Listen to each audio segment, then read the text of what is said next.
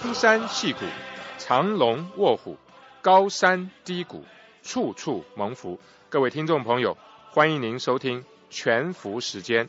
我们是一群全福会的男士，热爱家庭，关心社区，是世界上最快乐的人。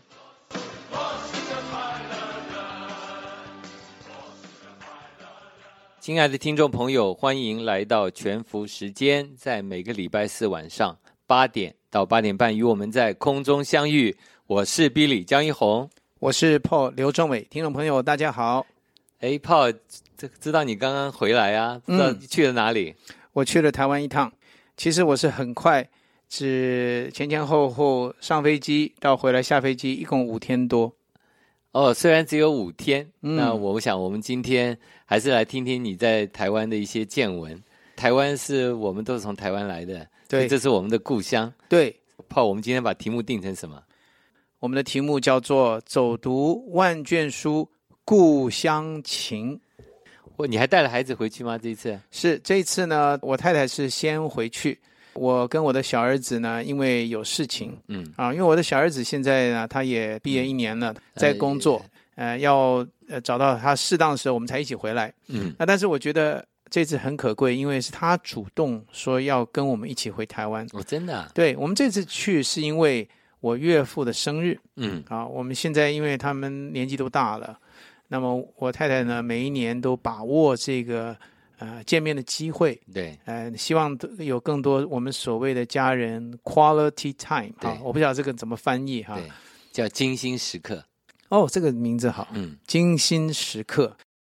那我们讲故乡情，就是因为我是从台湾出生的啊，那但是呢，我的父母亲其实都是大陆到台湾去的，对。那我爸爸其实呢？从前大学一毕业，曾经在东北最北边的佳木斯那个附近啊，OK 啊，开始找第一份工作。嗯，所以当时呢，我爸爸还跟我开玩笑，他说当时要是在那边啊，不是因为战乱的关系啊，他待久一点的话，他很可能在那边将来就成为一个县长。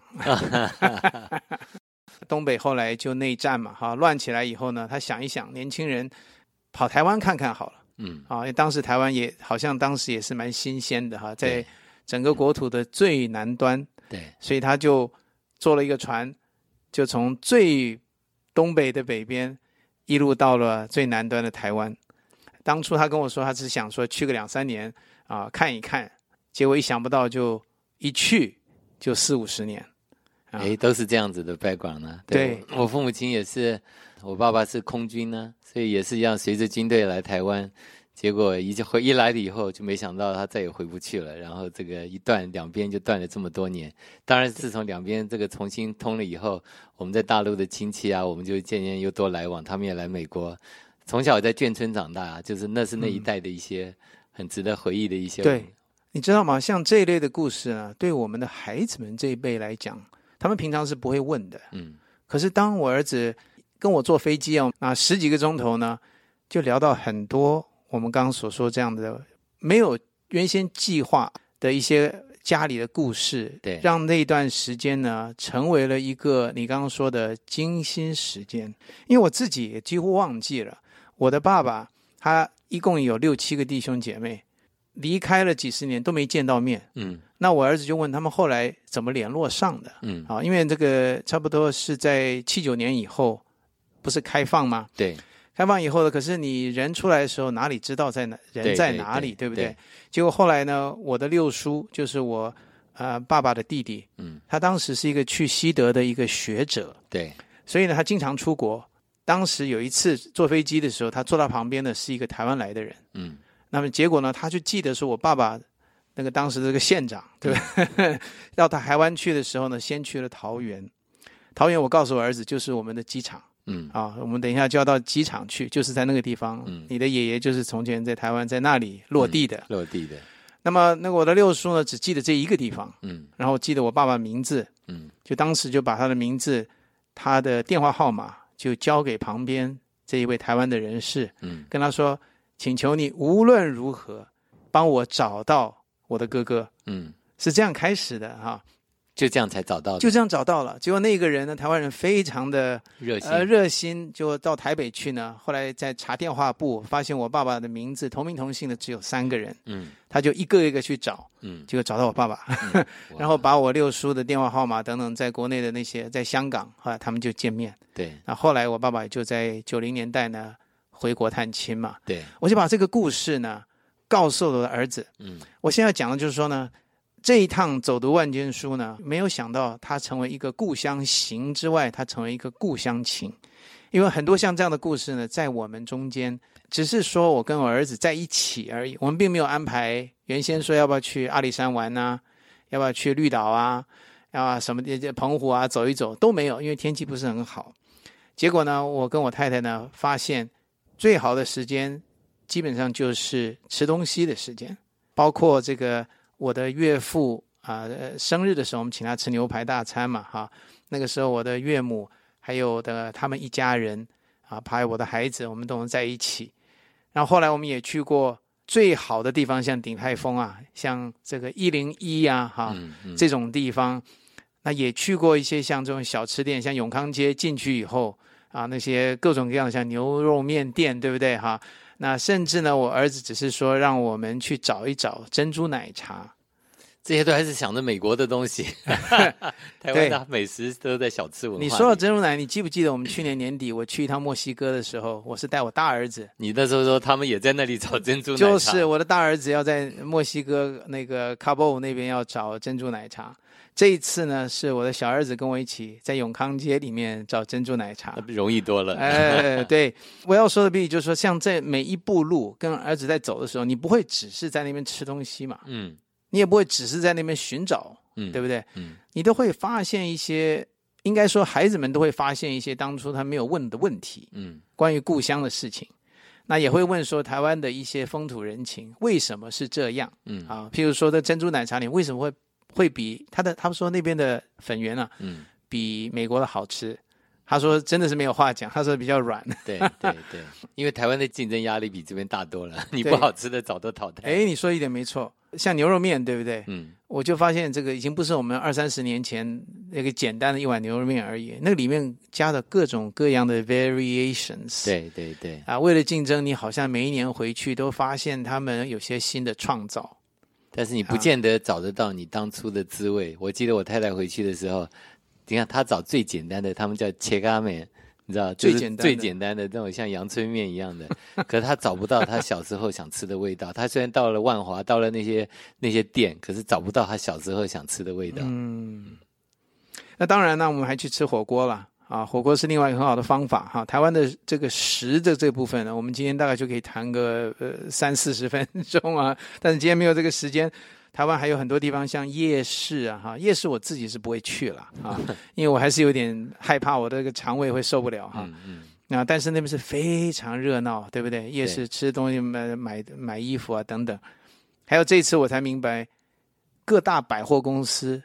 的地下楼，对。啊，从 B one 开始，对，它其实到有的最深到 B six 都是吃的，第六层没有没有没那么，第六层在停车场了哈，嗯，但是它的 B one 跟 B two，我进去的时候发现，哇，那个热闹啊，就是说啊，朋友们聚集，hang out，年轻人、家人们在一起。还有下班的朋友、同事等等，我发现那是一个非常重要的一个 social 的场合，哎，fellowship，哎，一个彼此的一个谈话的关系的一个地方。听众朋友，如果你有机会去这个台湾的话，台北市的话，我不要只去这个一零一，不要只去这个鼎泰丰夜市之外呢，像百货公司的 B one、B two 的那些地方都很值得去。嗯，这除了吃的东西之外，当然很多这个现成就怎么讲呢？一些礼品。伴手礼，伴手礼啊，对，你知道这个名词，我就发现像现在这个凤梨酥啊，嗯，太阳饼，嗯，台湾这个当中最有名的，每次朋友们回来都会带这些嘛。我发现他带回来的东西，像这次我去看的，他很多让你试吃嘛，哈，他们很有人情味，你知道吗？你不买他不管你的，你进去可以至少吃一颗。他就说那个人就说你尽量吃，你不要怕，对不对？我当时都不好意思，你知道吗？对，他的人情味真的是没有话讲哈，他是好客。那我就发现他每一年都在创新，嗯，每三年原先的太阳饼，他的这个 leader 是换人了，对啊，另外一家就起来，对，就出名嘛。对，就像这个牛肉面也是一样，前几年的牛肉面大赛有没有？哈，等等等等。所以我说，如果你要去买这个太阳饼、凤梨酥的话，你会看到很多很多创新的 ideas。那你知道现在我们叫最夯啊，最夯的这个伴手礼的是什么？不再是普通的这个凤梨酥，你知不知道？嗯。最特殊的是，现在他们叫凤梨酥。哪哪一个荔？荔是荔枝的荔，把凤梨里头还加上了荔枝的这个馅。我们的高雄市长韩国瑜，嗯，他刚刚去了这个新马、新加坡跟马来西亚，他就是带了这个凤梨酥当做伴手礼。凤梨加上荔枝，其实有一些很特殊的台湾的很特别的，对不对？非常特别，酸甜的味道，然后又可以保存的更久。所以哇，突然之间。大家都在抢着买这个最红的，他们说这个卖到手软，我看到他们写的。那我希望这个将来有一天会卖到湾区来哈。我想很快的，呃，我都可以想象你刚刚说那个荔枝，因为台湾这个很特别的那个水果味道，对，这就是我刚刚所谓的创新，对，真的就是创新。那刚刚我们提到的台湾人情味，对啊，我这次想到呢，我做了一个啊 taxi。计程车司机，计程车司机哈，有的时候各位朋友，你碰到计程车司机的时候，你可以跟他们聊到一些当地啊各样的情报，对对，各样他们所知道的事情。你听到什么？他带一群这个东北的朋友们，对，到台湾去环游了五天。对，那些人因为他们呃很不容易到台湾来，他们说这个可能呢是第一次，但也可能是最后一次到台湾。临走前，他告诉这位计程车司机，这些东北老乡们说，很感谢他带他去这些这个山川秀丽的地方，对啊，像横贯公路啊，对不对？到那边的一些青青农场啊，什么等等等等。但是呢，他们说啊，台湾呢给他最深刻的印象，事实上不是这些这个呃自然景观而已，因为大陆的风景，哎，有很多更大规模、漂亮的地方。对，可是他们印象很深刻呢，是他的风土人情。嗯。是他的人情味，还有他人文的发达。对，这个我仔细想想哈，我离开国门已经这个二三十年。嗯，那么每一次回去的时候呢，尤其是过去的这十年，我真的有这样的感触啊。我觉得台湾的这一代真的是很特别哈。我发现他们在这个华人的文化当中呢，有一个呃传统与现代的结合，而且很多的美德呢被保留，被。preserve，在这一个土地上面，我发现很多的人让我碰到他们，觉得他们非常的 innocent 啊，就是他是好人，他里面是好人，他对人是热忱的。嗯，尤其是你看到一些服务生，不是一些好像一定是受过高等教育的人。当然，台湾的教育现在非常发达了哈，大学生很普及，但你会碰到各种各样的人，尤其是那些服务你的人。你像我去年去了南洋。这个饭店里面的这个服务生啊，开计程车的这些人，你就会发现他们的人情味非常非常的呃，让你回味。人情味是台湾最难得的一部分。呃，当然台湾也是随着一直发展，越往都市集中，有的时候在生活忙碌的时候，你比较感觉不出来。可是你越往东部走，你越往南部走，嗯，你就会越发现，离开了几个大都市以后，你会发现，其实在到处。你遇到的这些，不管是路人、乡乡民，这些中间人情味特别浓厚。我还记得有一篇报道，特别是到了，我记得是在花莲、台东那边，有的农夫他们就是把他们卖的都土产种出来的东西，他们就在路边搭个摊，然后就是说放在那边，你们自己拿。愿意觉得要出多少钱，你们要就拿就放，没有的话你们就拿就交一个朋友。记得有看过外国的有人，他还每年专程回去，他后来还专程带了酒去送给那些农民朋友，这样就是很有人情味。是，就是因为这样啊，这几年我到了人生这个阶段呢，我常常在想说，我们怎么样能够为台湾年轻的一代，嗯，给他们一个有盼望的未来，嗯，啊，这次我去事实上是跟着啊我朋友。我同学办的一个公司啊，我去台北去一下，我觉得像说我们能够做的事情哈，开一个公司哈，有一些提供一些就业机会，嗯，啊，这个是我觉得我们可以做的哈，虽然是微薄的力量，但是我真的是觉得说台湾年轻一代呢，怎么样能够提高他们的世界的展望，他们的竞争力，然后一个有盼望的未来，嗯，所以我就跟我跟我太太哈曾经聊过，你注意到戏骨，我们华人跟印度人。我们当年的漂洋过海，二三十年前过来，那个时候我们都说印度人跟华人是数理特别强，对，所以强过这个本地的白人嘛，对。可是后来我们就注意到，这个印度人他英文也好，他们从年轻的时候、小的时候就是双语，对，对不对？所以呢，我跟我太太就在想，你看像现在的 Microsoft，现在的 Google，还有那个美光公司 Micron 啊，嗯，这几个公司的 CEO 都已经换成印度人，在科技界里面，他们已经爬到了顶端。而且呢，在 Micron 更是啊，他们不但爬到顶端，他就把所有的底下的 VP 都换成印度人，他们一点都不会保留的啊。所以我想说，会不会有一天这个政治界慢慢的印度人也可以爬进来？一定会，这个你不用讲，这一定会。现在所有的大公司里头，在 High Level 的印度人一路下来比比皆是。嗯，你还没有看到他们出来有国会议员这些，可能比较少。嗯，可是你看到在现在我们不管是在 City 里头，在学校里头。他们的服务的热情比我们多多了，就像我们自己在的 Saratoga，现在新当选的有印度的议员，嗯，然后学区里头更不要讲，他们的印度的家长比我们还热心在学校的服务。这个印度人的榜样我们已经看在眼里，是为什么？对不对？我们都是移民，为什么他们会比我们好像更优秀，表现的更好？对不对？其实我在想一件事，我们刚刚所说的就是双语教育这一点呢。也许是值得我们参考的，当然它有很多原因。对，但是我觉得可以做的事情就摆在眼前的。我们刚刚提到这个韩国瑜的时候，我就想到这个事情。嗯，因为我们这个计程车司机不只是跟我提到说台湾的人情味。他也告诉我，你知不知道最近台湾这个高雄的大事？哈，我说哦，发生什么事啊？因为我没有在 follow 嘛。他说呢，台湾现在这个这个韩国瑜当了市长以后，在推动双语教育啊。我一听，我耳耳朵就啊尖起来了，因为这是我在想的。我早就觉得说，台湾的这一代应该要实行双语教育啊。这新加坡成功的这个例子已经多久了？对。后来他说，因为这个双语教育呢，让这个高雄市的父母亲。都举双手赞成，他们都希望他们孩子就是能够将来英文很好啊，能够走出这个世界的舞台嘛啊，做生意啊，做 leadership 吧。所以从这一点，我真的觉得哈，我看他这个迟早台湾这个其他的县市，在他临近的看了会羡慕，也会开始推。每个都说我们也要。那当然，因为我 follow 的台湾的这些政治啊，这些比你这个近一点。对。所以你刚刚讲到双语教育，他现在其实你知道他已经在推动，嗯，就是说他才上任不到两个月，但是在上个礼拜，在他出国访问马来西亚、新加坡之前，嗯，在高雄他开幕的有一个，就是他已经有一个二十四小时的双语的这个英文的电台。他一个人没办法做，所以是由高雄附近还有一些其他的七所大学提供师资，然后把这样子的节目，而且他推广的不是像我们讲只是学生呢。你既然是要变成一个国际化的都市，所以他的要求是包括计程车司机、包括警察、包括所有服务业人员，你都要会讲简单的英语，嗯，你才能够真正跟世界接轨。那我就想起来，其实你知道他在高雄，就跟他当初在北农一样。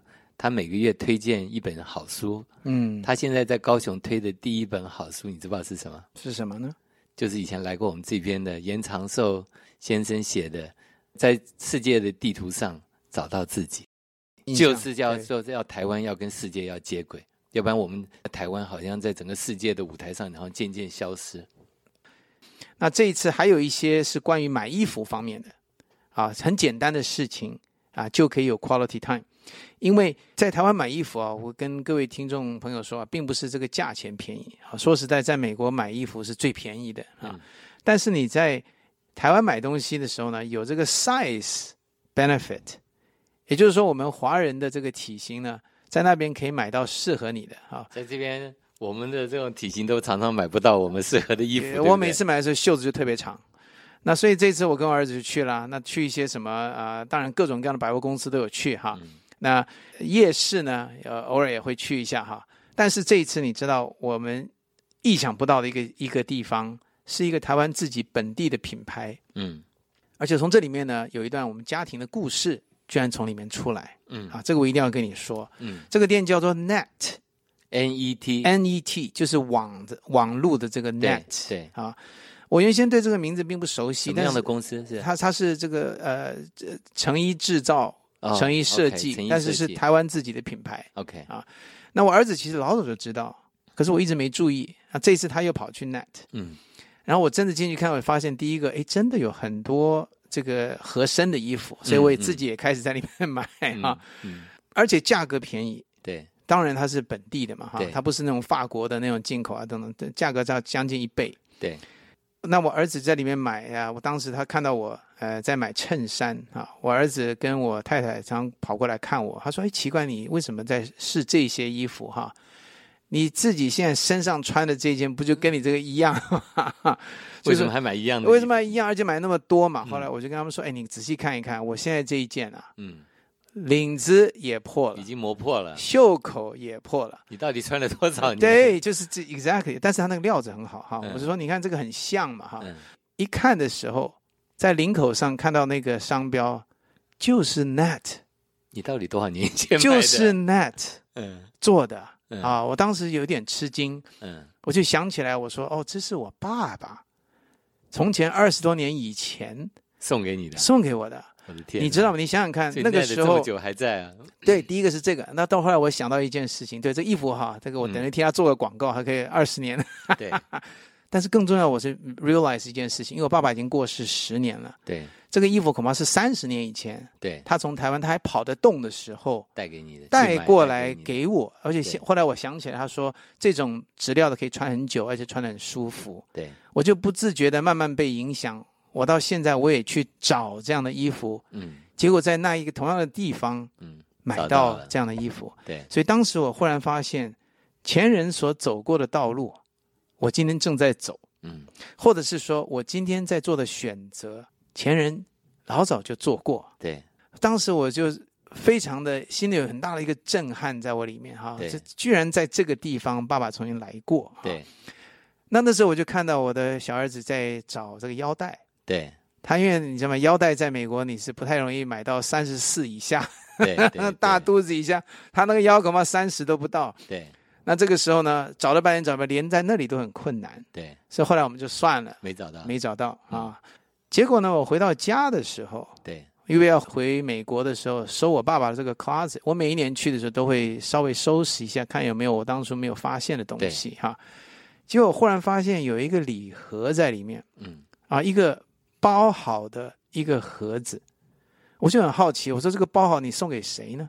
而且你不打开的话，你永远不知道里面是什么。”包多少年没打开了吧？对，那我就把它打开来一看，包的好好的，是一个精品礼盒，里面是一条皮带。嗯，我爸爸是很时尚的人哈，嗯，他的那个选的那个不像现在我们这种领这种皮带是随便一扣啊，或者一个一个洞啊这种，不是。他那个机关我研究了很久 才知道怎么穿。怎么样把它松开？那后来发现，哎，他那个长度呢，我的小儿子可以用。你送给他？对。所以呢，回来的路上我就告诉他说，这个腰带呢是爷爷留下来的。可是你注意看，上面写精品哈，它是是设计过的，很漂亮。他就他就缺一条像这样的皮带嘛。